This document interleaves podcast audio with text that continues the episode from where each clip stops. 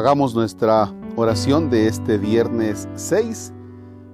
Tomaremos el texto del Evangelio de nuestro Señor Jesucristo que escribe San Marcos, capítulo 9, versículos del 2 al 10.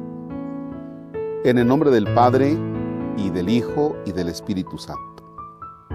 Jesús tomó aparte a Pedro, a Santiago y a Juan, subió con ellos a un monte alto y se transfiguró en su presencia sus vestiduras se pusieron esplendorosamente blancas, con una blancura que nadie puede lograr sobre la tierra. Después se les aparecieron Elías y Moisés conversando con Jesús. Entonces Pedro le dijo a Jesús, Maestro, qué a gusto estamos aquí. Hagamos tres tiendas, una para ti, otra para Moisés y otra para Elías. En realidad no sabía lo que decía porque estaban asustados. Se formó entonces una nube que los cubrió con su sombra, y de esta nube salió una voz que decía, Este es mi Hijo amado, escúchenlo. En ese momento miraron alrededor y no vieron a nadie sino a Jesús que estaba solo con ellos. Cuando bajaban de la montaña, Jesús les mandó que no contaran a nadie lo que habían visto hasta que el Hijo del Hombre resucitara de entre los muertos. Ellos guardaron esto en secreto, pero discutían entre sí qué querría decir eso de resucitar de entre los muertos. Palabra del Señor. Gloria a ti, Señor Jesús. Bien, se me ocurre una locura para esta oración. Mm, si tienes la posibilidad de sacar del baúl de los recuerdos una fotografía, pero no cualquier fotografía, la fotografía del día en que te bautizaron. Algunos de nosotros no tenemos esa fotografía. Yo no tengo fotografía del día en que fui bautizado, ¿ya?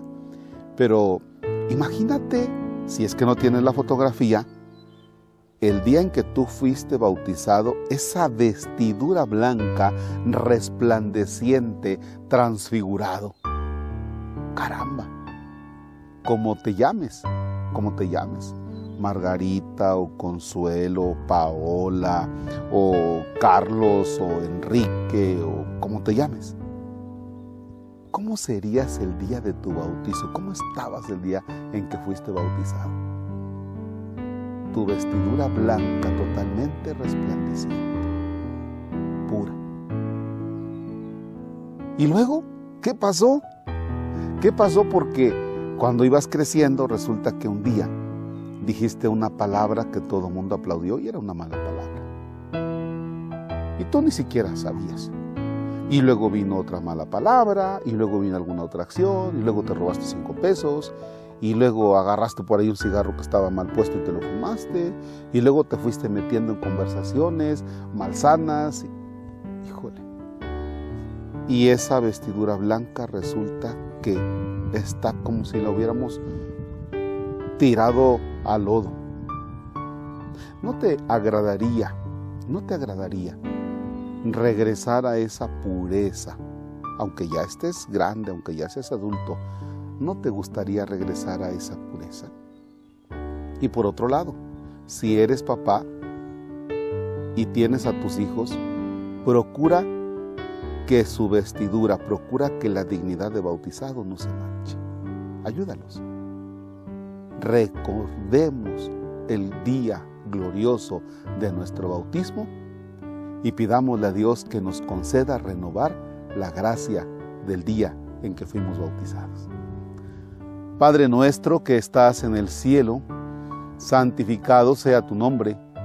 Venga a nosotros tu reino, hágase tu voluntad en la tierra como en el cielo.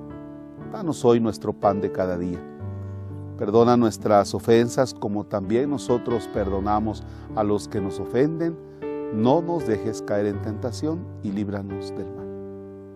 El Señor esté con ustedes.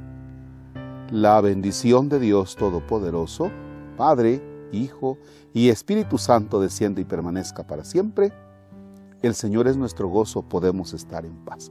Demos gracias a Dios. Oigan, muchísimas gracias a todos ustedes que ya nos hicieron el grandísimo favor de ayudarnos económicamente para la construcción del templo de San Isidro Labrador en el Encinar. Ahí vamos, ahí vamos, poco a poco, poco a poco. Gracias. Y a los que dicen, híjole, ¿será que lo ayude o no lo ayudo? ¿Qué hago? Mañana voy. No le pienses, no le pienses porque estamos necesitando de tu ayuda. Gracias, Dios bendiga tu generosidad.